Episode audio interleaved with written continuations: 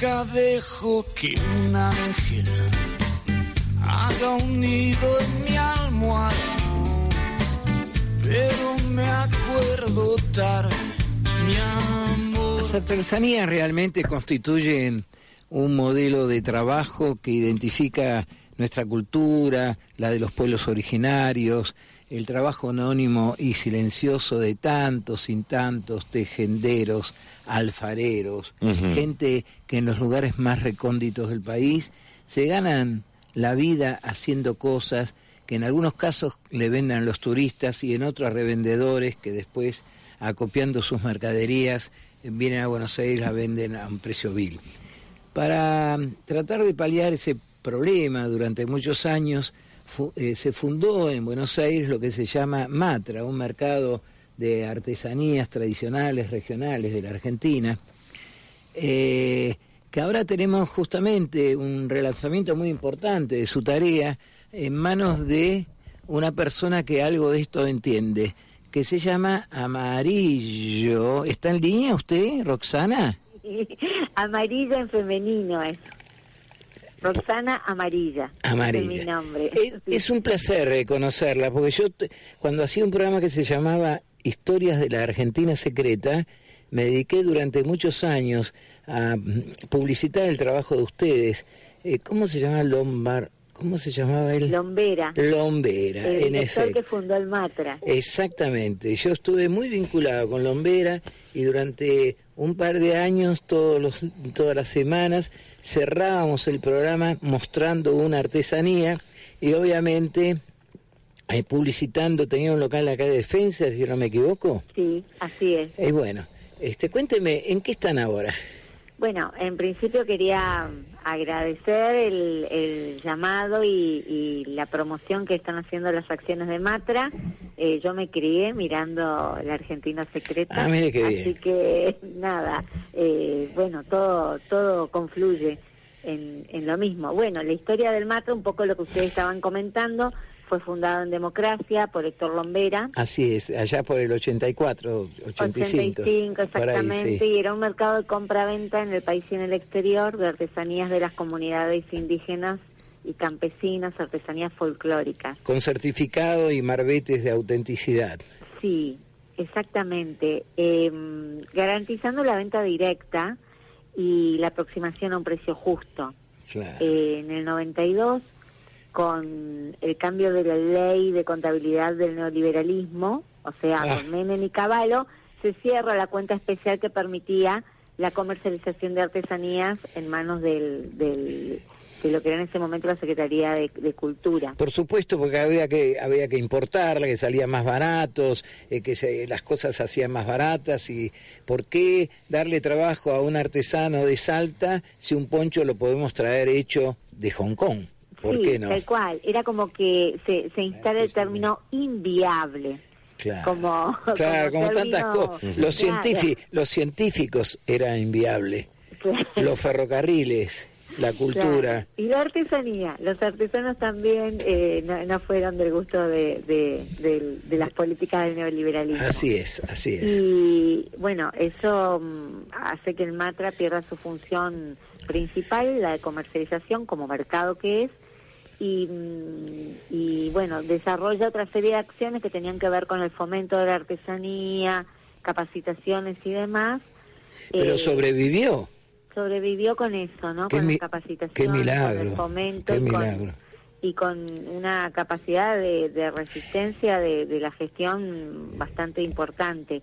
Eh, bueno, ahora con a partir de, de Cristina, empiezan a tener eh, más impulso en lo que era la Secretaría de Cultura de la Nación y fundamentalmente ahora en el Ministerio eh, a lo que es este espacio de comercialización. Eh, está hablando del Ministerio de Cultura. Sí, sí, que está, como todo el mundo sabe, a cargo de una artesana de la palabra y de la canción. Sí, de Teresa, sí, Teresa Parodi. Y bueno, justamente gestión de Teresa Parodi, eh, se abre una, un espacio de comercialización que se llama la tienda Matra. Eh, se abre en Tecnópolis.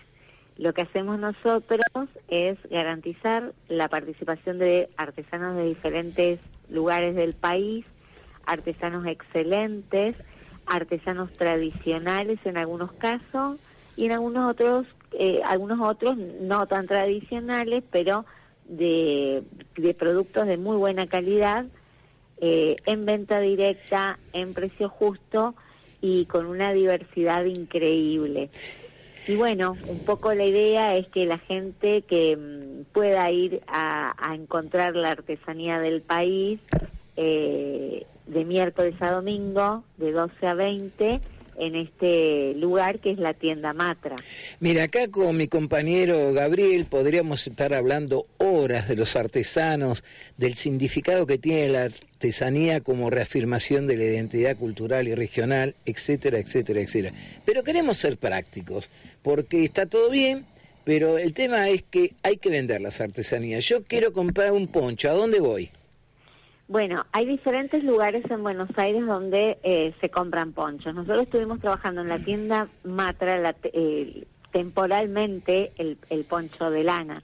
Uh -huh. Estuvieron hasta la semana pasada excelentes artesanas textiles. En Tecnópolis. Eh, sí, sí, exactamente. ¿Qué llevaron? Estamos con artesanas eh, mapuche. ¿Qué llevaron? Los telares, las Llevaron ruecas. los ponchos, algunas armaron telares verticales, algunas Bien. trabajaron bastante, otras hilaron, Bien. llevaron eh, ponchos, ruanas, eh, alforjas o maletas, caminos. Eh, bueno, tenemos una artesana textil esta semana, María Inés Papi, que pertenece a un espacio de recuperación del textil de Tras la Sierra, Ah, sí. que, bueno, están trabajando con un grupo de mujeres en la recuperación de los saberes de los abuelos, de los tejenderos. ¿No están armando una cooperativa? Eh, es un espacio colectivo Sí. eh, y, un, y un museo de tintes y un observatorio de tintes en la montaña. Bueno, esas son las textiles que invitamos para, para esta ocasión, pero vamos a tener otras cosas interesantes esta semana porque un poco lo que tratamos de hacer es que venga el artesano, de que haya diversidad. Eh, el poncho estuvo cuando hacía un poquito de frío y esta semana lo que traemos es unas ollas divinas. eh, De cerámica. artesanales. De cerámica. Sí. ¿De dónde Eh, vienen esas ollas? bueno, tenemos eh, dos olleros increíbles. Tenemos eh, una es Flora Párraga y su compañero, que son jujeños y han ganado un premio nacional en la Fiesta Nacional del Arte Indígena en Quitilipi por Mm. una olla colla. Son ollas eh, funcionales, o sea que se usan para cocinar. eh, y bueno, tiene una diversidad de modelos y tamaños increíbles. Eh, y el otro es Don Atilio López, el famoso ceramiquero de Tras la Sierra que aparece en la película de Glazer. Bueno, él era el Sí. aprendiz de su madre en Ah. esa película y trae también eh, eh, vajilla artesanal negra, así que vamos a tener de la roja y Ah, de la con negra tierra negra. divino y bueno, también vamos a contar con la participación de Jerónimo Col, que es un soguero joven de 30 años, ¿Qué es de la provincia de Buenos Aires? de Tandil, De Tandil. del linaje de los Col, Sí, y que sí. acaba de ganar eh, un premio, eh, un reconocimiento a la calidad artesanal eh, internacional del World Craft Council y, el- y la UNESCO por un cuchillo, un modelo de cuchillo que hace con encabado Sí. de tientos trenzados. Yo tengo un cuchillo de él. Ah, bueno, Jerónimo viene con unos conjuntos de tenedor, cuchillos y, demás piezas muy muy lindos, va a estar este fin de semana. Y bueno, para completar, digamos, lo que es la cocina, eh, todo el mundo de la cocina, eh, vamos a contar también con eh, piezas talladas a manos, utensilios tallados a manos, herramientas para cocina, de un artesano que no es tradicional, pero que tiene un trabajo muy interesante, que se llama Daniel Soler, y son eh, herramientas y utensilios en madera tallada. Así que bueno, semana a semana va cambiando la propuesta de la tienda Matra. La semana que viene tenemos todo la semana de la moda de, de las artesanías tradicionales. Así que todos los que quieran y amen la moda eh, la moda del vestir argentino, del vestir nuestro. Eh, la semana que viene vamos a tener unas joyeras increíbles, vamos a tener vicuñeras de la montaña y van a venir eh, las mejores artesanas huichi del oeste formoseño. Así que... ¿Con qué material? ¿Con cerámicas? No. ¿O con eh, Con jaguar, con vicuña y, y, Ah. joyas en plata. ¿Y cestería también? Cestería tenemos en la próxima semana, tenemos invitados cesteros, tenemos un programa bastante diverso hasta el 3 de noviembre. Siempre es lindo visitar la tienda de Matra. Eh, uno puede conversar con los artesanos, los artesanos eh, sin intermediarios, digamos, vienen de sus lugares a la tienda, muestran su producción, por supuesto que los vamos rotando, porque si no, no, no tenemos capacidad para, para que esté todo lo que queremos, pero eh, tratamos de, de tener una, una propuesta temporal, temática, interesante. Y bueno, eh, también hacemos una, una, una propuesta estética de que tiene más que ver con, con nosotros, con, con, no sé, con nuestro eh, cordón umbilical cultural. Y, y bueno, eso es lo que tenemos ahí en este lugar que si es yo, accesible. si yo no puedo ir a Tecnópolis porque bueno, no está accesible para todo el mundo, a pesar de que hay muchos medios de transporte, ¿qué pasa con la tienda que tiene en la calle Defensa? La tienda que está en ca- la tienda de calle Defensa se cerró. Ah, Fue ah, una ah. de las secuelas de, de las políticas neoliberales. Y no tiene es una es una una cosa que quedó en el prestigio de la gente, Sí, así eh, es. que todo el mundo la recuerda y que bueno eh, es así, es el prestigio que quedó del Matre, lo que fue la época de oro del Matre en su momento. ¿Y pero no van a abrir nada en el centro que pueda de alguna manera revivir aquella exitosa experiencia? Eh, esta es nuestra primera experiencia de comercialización eh, en un lugar, la de Tecnópolis. Así que esperamos que esta experiencia se reproduzca. ¿Se puede hablar, Roxana, de rango de precios? ¿Desde cuánto hasta cuánto? Hay de todo, porque mm, hay piezas que son bastante económicas, 50 pesos, 100 pesos. Eh, bueno, por ejemplo, estuvieron hace dos semanas eh, los mascareros de Campo Durán, un Ah. stand donde solamente hubo máscaras, máscaras bellísimas. Hay influencias bolivianas en todo eso, ¿no?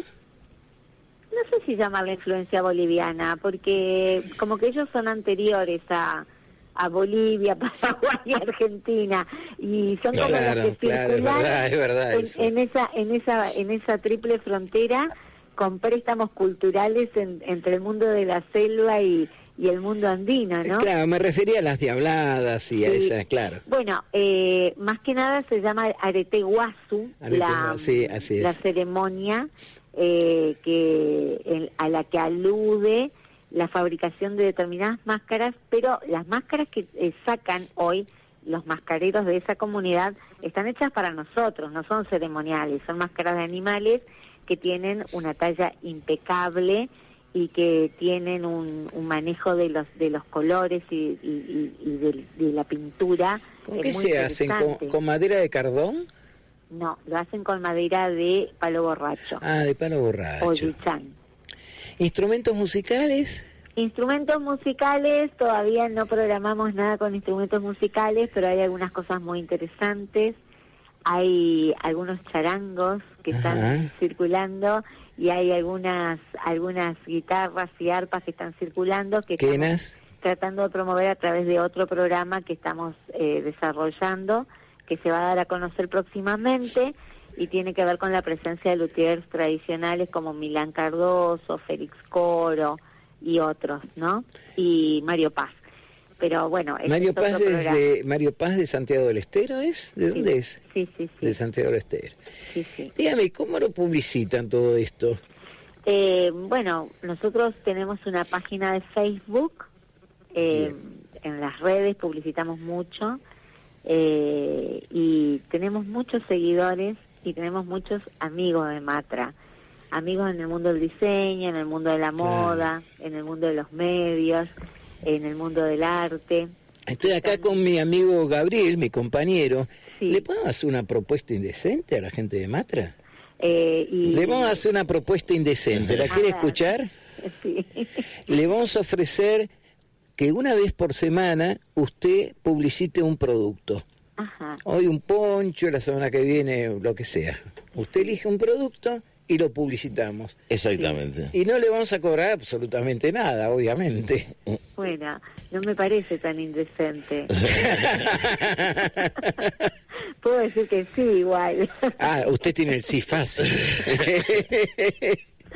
Bueno, es fantástico y le estoy muy agradecida porque esto significa seguir promoviendo nuestro arte popular, que la verdad que sin sin sin el arte popular no, no somos, o sea, ser ser eh, argentinos es ser esto, porque es el arte de la tierra. de y porque si no nos prima. convertiremos en masticadores de chicle, ¿no? Claro. Bueno, Claro. Roxana, qué suerte habernos puesto en contacto.